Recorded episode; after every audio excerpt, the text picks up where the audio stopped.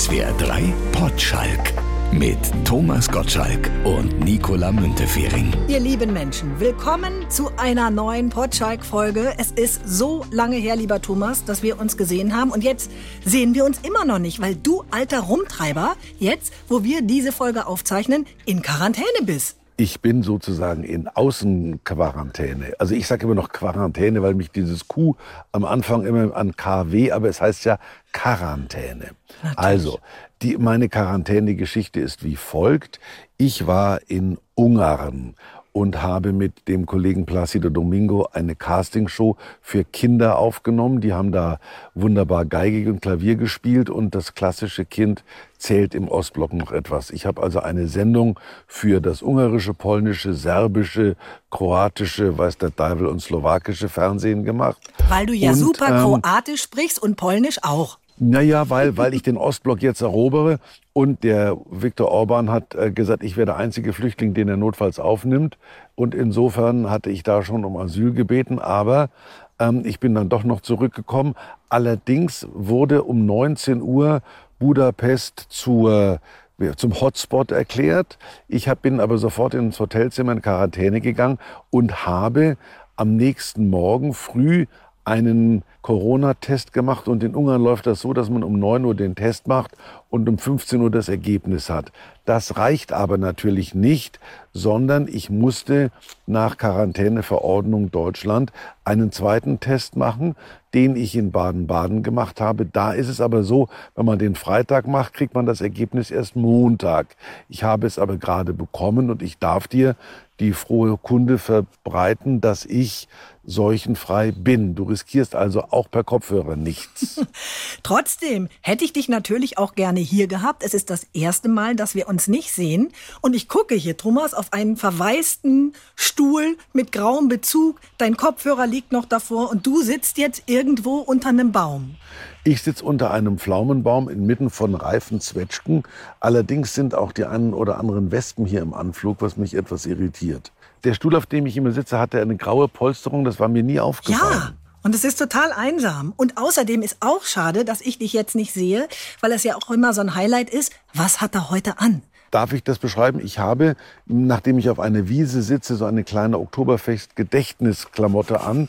Ich habe ein Strohhütchen mit einem Federbusch beziehungsweise einem Gamsbart, habe eine echte bayerische Lederhose an, ein grünes Trachtenhemd und entsprechende Haferlschuh, mit denen ich notfalls auch tanzen könnte, Schnaderhüpfeln singen. Und die Leute bleiben am Zaun stehen und gucken dich an, wie im Zoo. Es gibt keinen Zaun. Ich sitze hier auf einer Wiese, auf der letzte Woche noch 300 Schafe standen, weswegen sich die Zwetschgen immer etwas mit den Schafskötteln mischen hier. Deswegen, deswegen esse ich auch keine Zwetschgen, weil ich eventuell äh, was anderes erwische.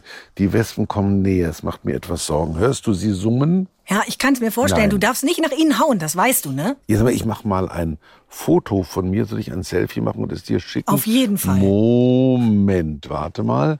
Und Foto. Und ab an Münte, warte mal. Einfach schicken. Lach nicht so dreckig. Ich freue mich so. So. Heute können wir direkt mit dem anfangen, Thomas, über das wir eigentlich auch uns gegenüber sitzen sprechen wollten, nämlich Neuland betreten. Das tun wir ja auch gerade. Ja, wir betreten Neuland und wir betreten ja täglich Neuland. Ich finde es auch wichtig, dass auch Menschen fortgeschrittenen Alters täglich Neuland betreten. Wenn man das nämlich äh, aufhört, dann kann man gleich aufhören. Wann hast du denn zum ersten Mal im Leben ganz bewusst Neuland betreten? Ich habe mich äh, durchs Leben getastet und habe quasi damit jeden Schritt ins Neuland gesetzt. Ich glaube, das ist eine entscheidende Lebensphilosophie. Will man sich immer um sich selbst drehen oder will man tatsächlich Neues erobern? Ich hatte ja großes Glück, denn in der Zeit, als ich äh, mutig genug und jung genug war, Neues zu erobern, gab es noch viel Neuland zu erobern. Das wird ja weniger. Allerdings kommen dann doch immer wieder neue Herausforderungen auf den Menschen zu. Zum Beispiel habe ich es verpasst, das Internet völlig zu erobern und zu begreifen. Da war ich schon darüber hinaus. Also ich habe Radio Neuland erobert, ich habe musikalisches Neuland erobert und habe letzten Endes zu meiner Zeit alles genossen, was es zu genießen gab. Ich habe also nicht das Problem, was viele Menschen haben, ach, die Bucketlist ist noch sehr lang. Man sollte ab einem gewissen Alter eine sogenannte Bucketlist haben, auf der man festhält, was man noch alles leisten möchte in der einem verbleibenden Lebenszeit. Und meine Bucketlist ist relativ kurz. Eigentlich habe ich alles gemacht, was ich hätte machen sollen. Nichts. Ich müsste, ich habe ich hab keine. Also ich wollte, es gibt so Menschen, die schreiben, ich möchte noch einmal auf den Kilimanjaro. Ich habe den Merkur erstiegen und das reicht eigentlich. Du hast ja auch Höhenangst. Habe ich eigentlich nicht. Für beim, beim Merkur gibt es keine Grund, Höhenangst zu haben. So hoch sind die, so hoch sind viele Hochhäuser in New York. Ja, aber du hast doch mal ich geheult auf dem, auf dem Berg. Ja, aber das war natürlich Extremsituation mit meinem Freund Reinhold Messner. Also, soll ich die Geschichte jetzt erzählen? Willst die hast du, du schon mal erzählt. Eben, dann, dann, dann, dann lassen wir sie weg. Also habe ich nicht auf meiner Bucketlist. Jetzt gehen wir noch mal an den Anfang zurück. Dieses, kannst du dich denn noch an den Moment erinnern, als du wirklich zum ersten Mal bewusst Neuland betreten hast? Also bei mir war es so, da war ich 16 und da mussten wir umziehen von einer Stadt in die andere. Und dann musste ich zur 11. Klasse die Schule wechseln, neue Stadt, neue Umgebung, neue Klasse. Da ist mir zum ersten Mal echt bewusst geworden, oha, die alten Wege werden hier verlassen, ich muss mich an was Neues gewöhnen, was ja auch nicht immer so einfach ist. Ich erinnere mich bewusst und in meiner Generation hat man ja, sagen wir mal, diese Disruptionen, die ja offensichtlich wichtig sind für die menschliche Entwicklung, noch nicht so geschätzt. Die erste, die mir bewusst war, war wesentlich später als in deinem Leben der Wechsel von der Provinz, von meiner beschaulichen Kleinstadt Kulmbach in die Universitätsstadt München, wo ich angefangen habe zu studieren. Das begann mit einem völlig neuen Lebensabschnitt für mich, auch insofern, als ich da beim Radio die ersten Schritte gemacht habe. Aber nicht, wie man sich das vorstellt oder wie ich mir das vorgestellt hatte, gleich als DJ, der da den Menschen erklärt, was musikalisch in ist, sondern ich habe da so Beiträge für den Jugendfunk gemacht und mein erster Beitrag, den ich jemals fürs Radio gemacht hat, der hieß von der Provinz in die Großstadt. Und das war für mich in der Tat ein nicht einfacher Schritt. Ich hatte ja in meiner poplichen Kulmbacher Beschaulichkeit immer das Gefühl, mein Gott, wann komme ich hier endlich weg? Und als ich dann tatsächlich in München gelandet war. Das war 250 Kilometer weit weg und war immer noch in Bayern. Also das war ja nichts Großartiges. Ähm, habe ich ein Studentenheim bezogen. Das Zimmer war ungefähr neun Quadratmeter groß und ich war da mit meiner Mutter, die mir vorher beim Hertie ein Essbrettchen und ein, und ein Messer gekauft hat, damit ich mir dort eine Salami aufschneiden konnte. Und als ich abends zum ersten Mal in diesem kleinen Kabuff da lag. Meine Mutter war wieder zurück nach Kulmbach und ich lag da und wusste, mein Essbrettchen plus das Schneidmesser liegt also auf meinem Schreibtisch, den ich also entweder als Esstisch oder als Schreibtisch nutzen konnte da war mir Hunde elend. Das ist eine Erinnerung. Ich wollte aus der Miefigkeit dieser Kleinstadt so schnell wie möglich raus. Aber als ich raus war, war ich zu Tode erschrocken und heimatlos. Das habe ich bis heute nicht vergessen, wie meine Großkotzigkeit sich relativ zügig erledigt hat, als ich plötzlich in dieser Situation war. Ja, und da eben. war ich, machen wir uns nichts vor, da war ich über 20. Neuanfänge erfordern ja auch eine ganze Menge Mut. Wie gehst du die denn an? Schmeißt du dich da einfach rein und sagst mal gucken, wie es wird? Oder ist das wohl überlegt? Wohl überlegt ist es nicht, aber es ist vorsichtig. Ich habe Neuanfänge immer so zelebriert wie das Beschreiten einer Badewanne, wo man nicht genau weiß, wie heiß ist das Wasser. Also erst die große Zehe, dann bis zur Ferse. Also nie irgendwo reinspringen und man weiß nicht genau, wie ist die Temperatur, sondern Vorsicht, Eile mit Weile, festina lente, wie der Lateiner sagt. Und das war etwas, was ich mein ganzes Leben lang bei aller Spontanität, bei aller, sagen wir mal, Sorglosigkeit, die mich ja auszeichnet, immer für wichtig gehalten habe. Also, wenn man ins Wasser springt, sollte man schon wissen, wie tief es ist. Aber das konntest du bei Wetten das zum Beispiel ja nicht so machen. So erstmal mit dem kleinen Zeh, dann der ganze Fuß und dann setze ich mich rein. Ich habe mich damit gerettet, dass ich immer das seichte Wasser gewählt habe. Also ich habe gewusst, zu tief ist es nicht, also kann es nicht kopfüber passieren. Ich habe immer, das war ein Satz von dem alten Helmut Thoma von dem ehemaligen Fernsehdirektor, im Seichten kann man nicht ertrinken. Das war natürlich immer bei meinem Geschäftswesen eine gewisse Sicherheit. Ich habe ja nicht mich in die Tiefen der Philosophie begeben. Ich habe ja nicht mathematische Formeln aufstellen wollen, die es bis dato nicht gab. Ich habe gesagt, ich mache jetzt eine Fernsehsendung und ob die Cher oder die Madonna kommt, ist mir relativ wurscht. Ich werde die beiden Damen dann schon im richtigen Moment erkennen. Thomas, Thomas, gerade eben ist dein Foto angekommen. Ist es ange... Ja, ich sehe etwas verklemmt aus, weil ich den Dachsbart da aufs Bild bringen wollte. Das gibt meinem Gesicht eine etwas verklemmte Optik. Findest du nicht auch? Nein, überhaupt nicht. Also mir gefällt außerordentlich gut dein Hemd. Dies ist grün. Die grün ist meine Lieblingsfarbe, sieht toll aus. Der Strohhut steht dir auch sehr gut. Und diese, diese, diese dicke Kette, die du da um hast, so ein bisschen wie so ein Hundehalsband gefällt mir auch. Jetzt ist mir gerade der linke Kopfhörer ausgefallen, aber schon ist er wieder drin. Ich habe nach meiner, nach meiner Kette getestet, ob da wirklich eine ist und du hast recht. Nachdem ich die, ich mache die jeden Tag nicht neu um. Insofern ist diese Kette kein Neuland, sondern die, die ist schon fast angewachsen. Du hast ja auch mal sprichwörtlich Neuland betreten. Du bist ja auch schon ganz oft umgezogen, damals nach Malibu. Wie erinnerst du dich an die ersten Tage und Wochen da, als du da angekommen bist? Na gut, ich bin ja nicht nach Amerika umgezogen, sondern ich habe immer eine Vorliebe für England gehabt. Also für mich war England das Ziel meiner Wünsche. Und ich habe gedacht, irgendwann lebe ich mal in einem Pfarrhaus an der Themse. Und dann habe ich aber gemerkt, dass Kalifornien, das ich einmal kurz besucht hatte, äh, die Leute waren entspannt, das Wetter war wesentlich schöner als in England und es gab, was mich an England fasziniert hat, auch für jeden Topf ein Deckelchen. Es gab dort gotische Häuser, es gab dort Jugendstilhäuser, es gab dort Bauhausvillen. Also dieser Wahn der Kalifornier, dass alles möglich ist, der hat mich ein bisschen fasziniert. Und dann habe ich mir dort ein kleines Ferienhäuschen zugelegt und wurde der Nachbar von Peter Frampton.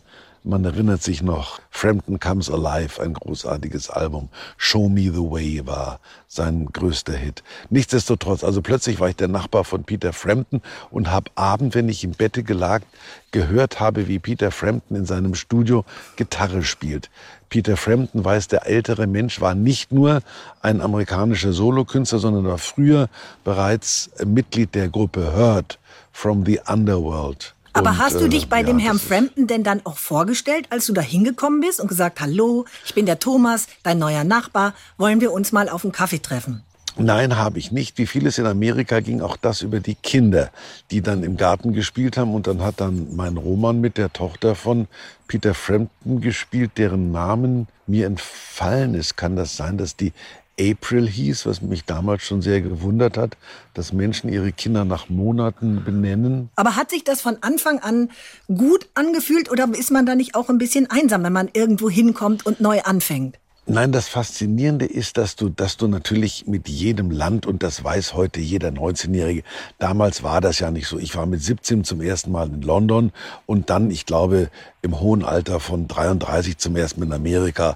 Heute ist ja jeder bereits, der 23 ist, hat ein Praktikum in Peking hinter sich und, und, und war ein Jahr auf der London School of Economics und ist durch, äh, keine Ahnung, Südamerika getrennt. Das, das ist, die Menschen sind heute wesentlich polyglotter als unser einer das damals war. Ich habe neulich mit äh, Schauspieler Moritz Bleibtreu gesprochen und der hat auch gesagt, dass für ihn Neuland betreten extrem wichtig ist. Wirklich Neues entsteht nur auf Neuland, aber ich glaube, Neuland betreten ähm, setzt immer voraus, dass man ähm, Altes loslässt. Ne? Also und ich glaube, das ist, also für mich zumindest, ich empfinde das als eine der schwersten Sachen überhaupt, Dinge loszulassen. Obwohl man sich manchmal sogar fragt, warum man an Dingen festhält und überhaupt erstmal verstehen muss, wieso es so schwer ist, etwas loszulassen.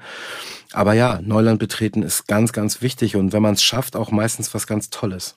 Was war denn für dich da so eine der größten Herausforderungen? Also eigentlich so blöd das klingt, aber ich, ich versuche eigentlich zum Beispiel als Schauspieler, nicht immer, aber in den meisten Fällen versuche ich schon mit jeder Figur Neuland zu betreten. Also ich versuche mit jeder Figur mir eine Aufgabe zu stellen, die ich so noch nicht gelöst habe. Also eine Figur mir zu suchen, von der ich eben nicht weiß, so und so werde ich das machen und so und so spiele ich das, sondern die mir, die mich vor Fragen stellt, die mich auch vor Ängste stellt, wo ich sage, hui, schaffe ich das, schaffe ich das nicht, ähm, wie gut schaffe ich es, wie schlecht schaffe ich es. Das ist also eigentlich ist das ein, ein, für mich so ein, so ein ewiges Spiel, dieses Neuland betreten. Und das klappt manchmal und manchmal klappt es auch nicht. Es gibt auch, ähm, ich habe Filme gemacht, wo ich gesagt habe, okay, ich, ich widme mich jetzt dieser für mich neuen Figur und schließe den Film ab und muss zugestehen, scheiße, ich habe mich nicht so richtig in dem gefunden.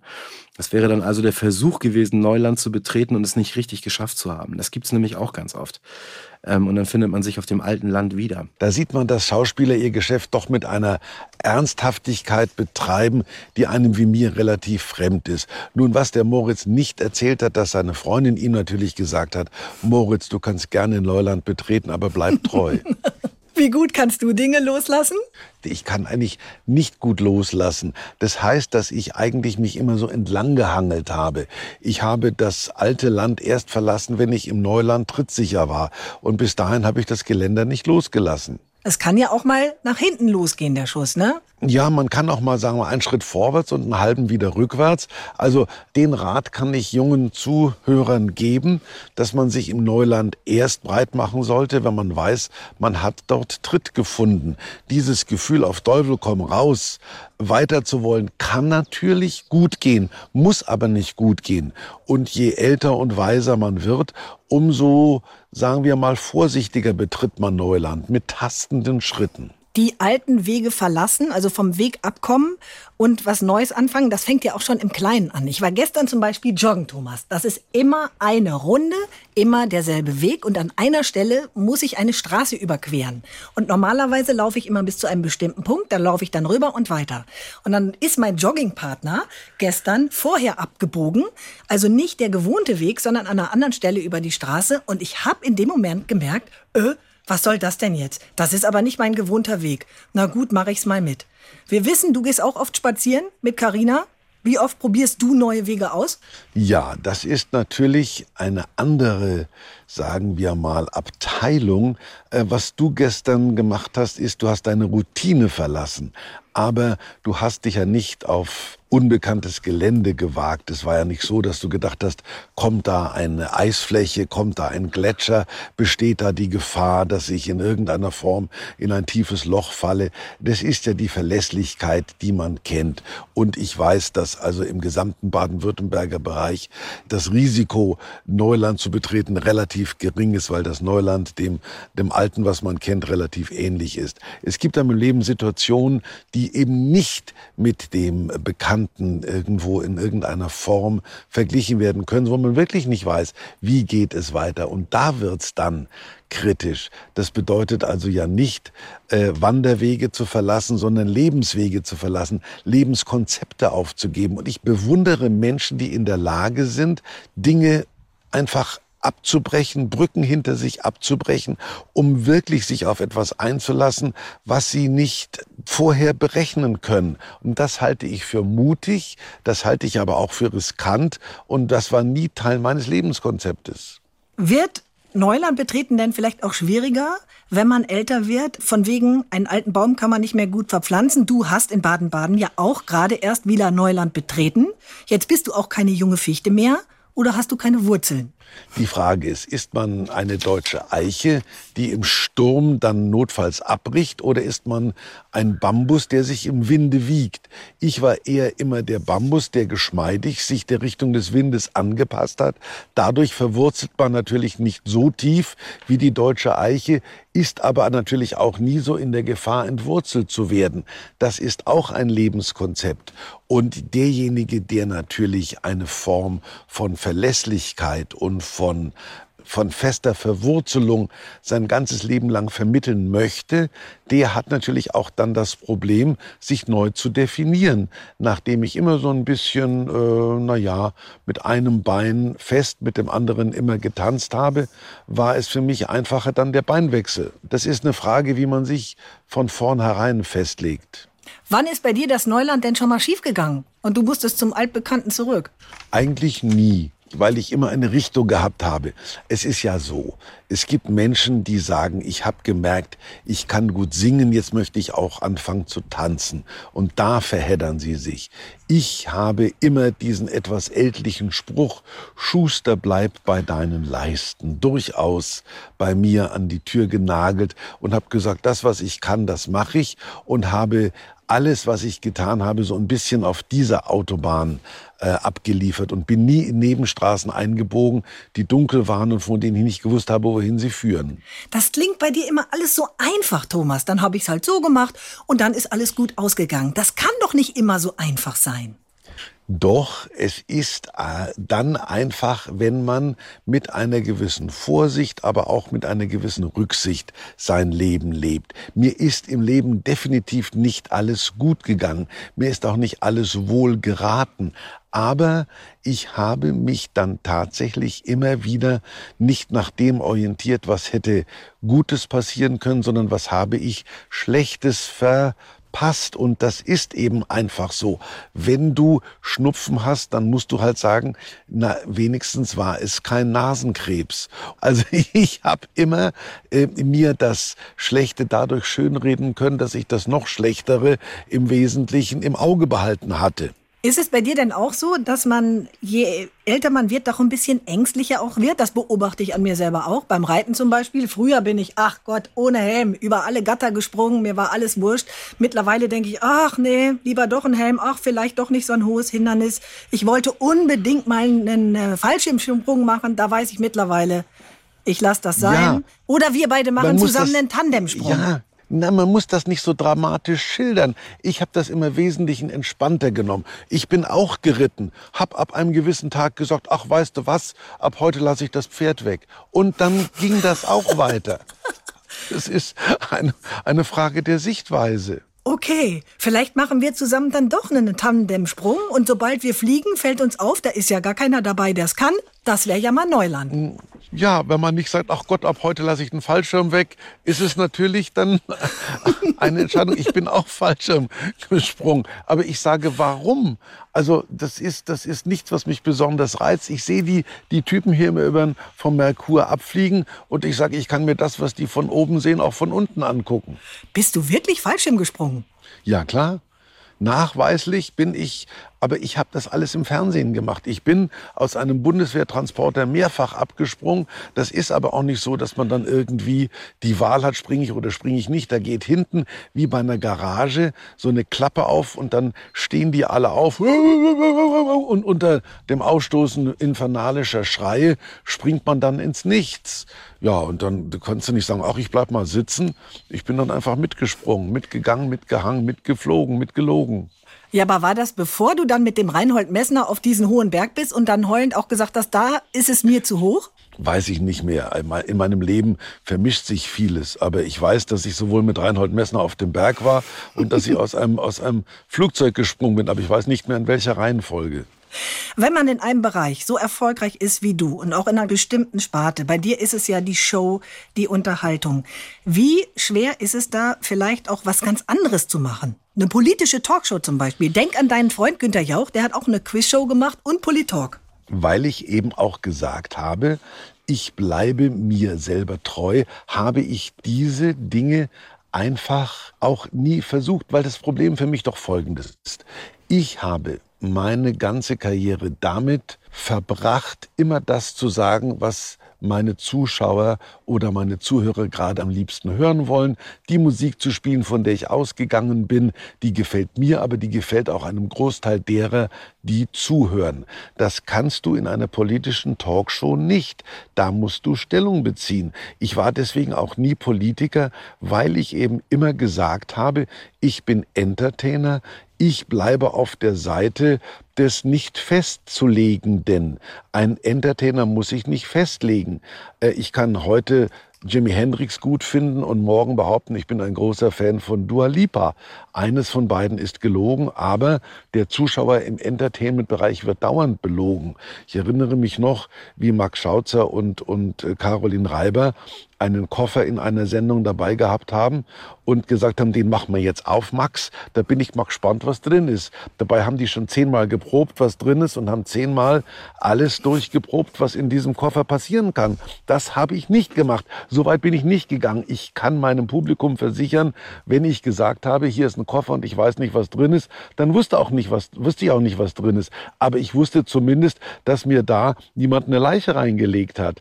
Und das ist das Einfache beim Entertainer, der immer sagt, egal was im Koffer drin ist, ich werde das Ganze lustig präsentieren und es ist auch nichts Trostloses, Trauriges drin. Das kann der Politiker nicht. Der muss manchmal Koffer aufmachen, in denen ganz furchtbare Dinge drin sind. Und das muss man vorher wollen, das muss man wissen, das muss man auch können. Ich konnte es weder noch wollte ich es. Neuland betritt man ja auch immer beim Friseur. Da lehnst du Neuland kategorisch ab seit vielen Jahrzehnten. Du trägst seit 70 Jahren Locken. Aber wie man hört, hast du dir mal so ein, so ein Pornobalken aufgeklebt früher. So ein Schnurres. Also, was meine Haare betrifft, sage ich, der Herr hat's gegeben, der Herr hat's genommen.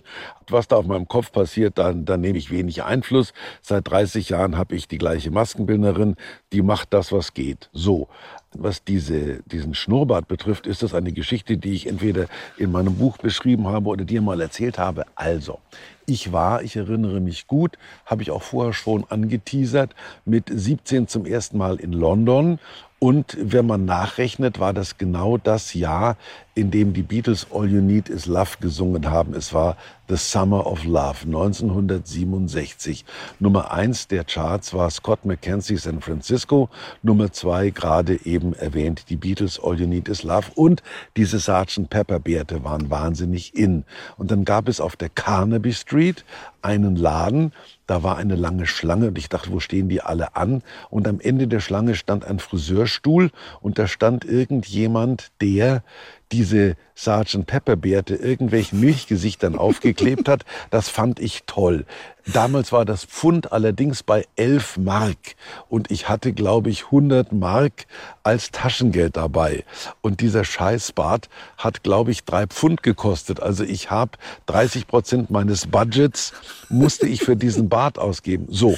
Und dann bin ich dann in diesen Dämmern, da, da lief Musik so psychedelic, also irgendetwas, keine Ahnung, ob es Iron Butterfly war oder Jimi Hendrix. Auf jeden Fall fand ich das toll, wie man mir in diesem Schummerlicht dieses Ladens diesen Bart aufgeklebt hat. Also ich bin da als, als 17-jähriges Milchgesicht rein und bin als, als äh, Porno Balken Thomas wieder raus. Nein, nein, nein, das war doch kein Porno, das war dieser Gebot. Guckt euch das Cover von Sgt. Pepper an und ihr wisst, wovon ich rede. So, die Beatles hatten damals alle diese Bärte. Und dann bin ich raus und habe dann in den Rückspiegel von geparkten Autos geschaut und habe gemerkt, dass dieser Bart in dieses Milchgesicht überhaupt nicht passt und habe von diesem Moment an geglaubt, dass sich das gesamte Londoner Stadtbild nur noch auf meinen scheiß Schnurrbart konzentriert. Das heißt also, jeder, der mir entgegenkam, habe ich gedacht, oh Gott, der merkt, dass der Bart falsch ist. Und nachdem ich ja nicht in London gewohnt habe, sondern in Sittingbourne, das war in Kent bei einem älteren Ehepaar als Schüleraustausch, habe ich bereits im Zug angefangen, mir diesen Bart wieder aus dem Gesicht zu popeln, was allerdings nicht ging, weil das, was drunter war, war rot entzündet. Das war also aufgrund dieses Klebstoffs im Gesicht hatte ich dann einen Klebstoffbart. Also ich hatte dieses Bärtchen, das aus, aus irgendein Netz mit Haaren bestand, Gesamtwert von 12 Mark wahrscheinlich. Ich hatte das für 36 Mark gekauft habe ich dann einen Bart aus Klebstoff und, und Akne da gehabt und habe dann angefangen, den Klebstoff abzureiben, wodurch das Ding noch röter wurde. Also ich hatte eine entzündete Oberlippe und sah scheiße aus und wusste nicht, wohin mit diesem Bärtchen, den ich in der Hand getragen habe. Und dann bin ich also aus England nach Hause gekommen und habe diesen Bart, den ich mich nicht mehr zu tragen getraut habe, in ein Mathematikbuch getan und habe als Trottel den, hab den auch abgegeben am Jahresende. Das, der Bart liegt heute noch in einem Schulbuch in der Schulbücherei im Kulmbacher Markgraf Georg Friedrich Gymnasium. Wer weiß, oder es trägt ihn irgendjemand. Ich habe ihn nicht mehr. Also das war ein, ein schweres Trauma, dieser Schnurrbart. Länger kann man auch die Geschichte eines Bartes nicht treten, als ich sie gerade getreten habe. Ich finde super. a Quadrat plus b Quadrat gleich c Quadrat plus Thomas Gottschalk Schnurres. Quod erat demonstrandum QED. Madonna betritt ja auch gerade Neuland. Du hast es vielleicht mitgekriegt. Die macht so ein, so ein Biopic, so einen Film über ihr Leben. Will da alles selber machen. Und wenn man so ihre kleinen Videos auf Instagram verfolgt, da hat man so ein bisschen den Eindruck, die verwahrlost auf ihrer weißen Couch. Da sitzt sie immer und schreibt und erzählt, dass sie jetzt Falten kriegt, weil ihr Hausarzt, der ihr immer schön Botox spritzt, gerade in Quarantäne ist, wie du. Oh Gott. Klassische Frage hier Was- im Potschak natürlich. Du hast sie doch bestimmt mal getroffen. Wie war das? Ja, es gibt ein Bild von ihr, das ich mir sogar habe vergrößern lassen. Das ist aber, glaube ich, in Malibu mit verbrannt, wo sie ihren Oberschenkel über meine Schulter legt. Ich kniee ihr gegenüber und sie schwingt ihr Bein über meine Schulter. Diese Szene gab es im Fernsehen. Madonna wird, glaube ich, wunderlich auf ihre alten Tage. Ich war schon immer wunderlich. Was ist besser? In einem fortgeschrittenen Alter auf einer Wiese zu sitzen und einen Podcast zu machen inmitten von Wespen und Pflaumen oder wie Madonna auf ihrer Couch zu sitzen und dem Arzt übel zu nehmen, dass er ihr Botox nicht spritzt. Das sind beides, finde ich, verkorkste Lebenswege. Auf jeden Fall wäre ein Film über dein Leben auch Neuland. Und du weißt, wir sind ja immer erreichbar. potschalk.swr3.de einfach eine kurze Mail schicken, so wie Christian zum Beispiel. Und äh, der möchte von dir wissen, hallo Thomas, könntest du dir vorstellen, dass auch dein Leben verfilmt wird? Wenn ja, wer soll die Hauptrolle spielen? Es wäre ein Kurzfilm, glaube ich. F die Hauptrolle. Ich weiß nicht, ob es irgendeinen Schauspieler gibt, der sich das antun möchte. Und wie man ja bei Moritz Bleibtrau vorher gehört hat, man kann sich auch verkalkulieren. Ich möchte nicht, dass der Schauspieler, der sich dafür entscheidet, mein Leben zu verfilmen, mit 30 sagt, ich komme nicht in diese Rolle rein, ich höre auf. Schließlich hat er dann erst die Hälfte meines Lebens hinter sich. Unser Podcast ist auch ein bisschen Neuland für uns, Thomas, aber wir brauchen natürlich auch ein bisschen Orientierung und Sicherheit, indem wir auf einem Weg bleiben, nämlich dem Weg der Lebenskarten. Wie soll das gehen? Ich sitze auf meiner Wiese und du sitzt im Studio und wir, wir, wir hören uns hier via Kopfhörer. Ich sehe da gerade einen Mann, der seinen Hund ausfährt. Der Hund, der kackt auf die Wiese. Da musst sehen, du was sagen, da musst du was sagen. Nein, ich bin doch nicht Frau Kebekus, die im Zug irgendeinen Menschen beschimpft hat, der seine Maske nicht aufhatte. Ich lasse den Hund und ich finde, der Hund, nee, der hat, der hat das Mach nicht das weg. gemacht, du. Nein, der ist ganz weit. Der Hund ist aber ein ausgesprochen hübscher Hund. Ja? Und der ist sehr weit, der ist zu weit weg auch, um zu rufen. Ja, wir wollten uns ja auch einen gemeinsamen Hund zulegen, Thomas. Da sollten wir vielleicht noch mal drüber reden. Warte mal, ich versuche, ob ich den Hund fotografieren kann. Der ist so weit weg, aber es ist ein schönes Bild. Ich zoome mal. Ja? Finde ich den Hund nicht. Warte mal, warte mal. Da ist auch so viel Wiese außen und da ist die Frau, zu der der Hund gehört. Aber er- jetzt, jetzt, jetzt, warte, warte, warte mal. Der Hund ist hinter den Bäumen. Ah, der kackt schon wieder. Kann doch nicht sein. Jetzt kommt, tritt er ins Freie. Aber ich will ein- kein Bild von her, einem du Hund, der kackt. Nein. Jetzt, jetzt, jetzt, jetzt, er, er wartet an der Straße. Das ist ein gut erzogener Hund. Ich schicke dir das Bild. Das ist ein hübscher Ja. Hund. Der sieht ein bisschen aus wie der Yeti. Jetzt schicke ich dir das Bild auch nochmal. An Nicole. Dann erscheinst du schon. So, kommentarlos, okay? Ja, ja, klar. Ich gucke mir das Bild mal an und dann ne? können wir entscheiden, ob wir auch so einen wollen oder doch lieber einen kleineren. Es ist unterwegs. Unterwegs. Was wollten wir gerade? Ach so, Karten ziehen. mit deinen Karten, wie soll das gehen? Ganz einfach. Ich habe hier die Lebenskarten, wie immer 72 Stück. Ich äh, mische die etwas dilettantisch, weil eigentlich bist du ja hier der Mischer von uns beiden. Ähm, Mischen, mischen. ja, okay, genau. Sag mischen, mischen. Und dann, dann habe ich hier und du sagst jetzt einfach irgendwann Stopp und dann ziehe ich dir eine, ohne hinzugucken natürlich. Du, du musst jetzt sagen, ich kann nicht mischen. Mischen Ich kann nicht impossible. mischen. Okay, gut so. Jetzt, äh, stopp, stopp, Okay. halt. Auf der Karte steht, ich nehme mir Zeit für Dinge, auf die ich mich freue. Oh, Karina bringt gerade Kaffee. Worauf freust du dich? Oh, auf den Kaffee. So, jetzt musst du nochmal Stopp sagen, dann ziehe ich eine. Und stopp. Weißt du, was da drauf steht? Wenn ich Altes loslasse, öffnen sich neue Türen. Guck mal, hast du Siehst geschummelt? Du? Nein, nein, nein, nein. Denn Wenn ich geschummelt hätte, dann hättest du wieder die Karte gezogen. Es ist vorbei. Das stimmt, aber wenn ich Altes loslasse, ist auch vorbei. Ist das nicht schön, wie wir das Thema der Sendung sozusagen jetzt noch auf die letzten Meter quasi eingegrenzt haben? Herrlich. Und ich freue mich schon sehr darauf, wenn wir uns in zwei Wochen dann in echt wiedersehen. Da freue ich mich auch. SWR 3 Potschalk. Eine neue Folge gibt es jeden zweiten Freitag ab 12. In der ARD Audiothek und überall, wo es Podcasts gibt.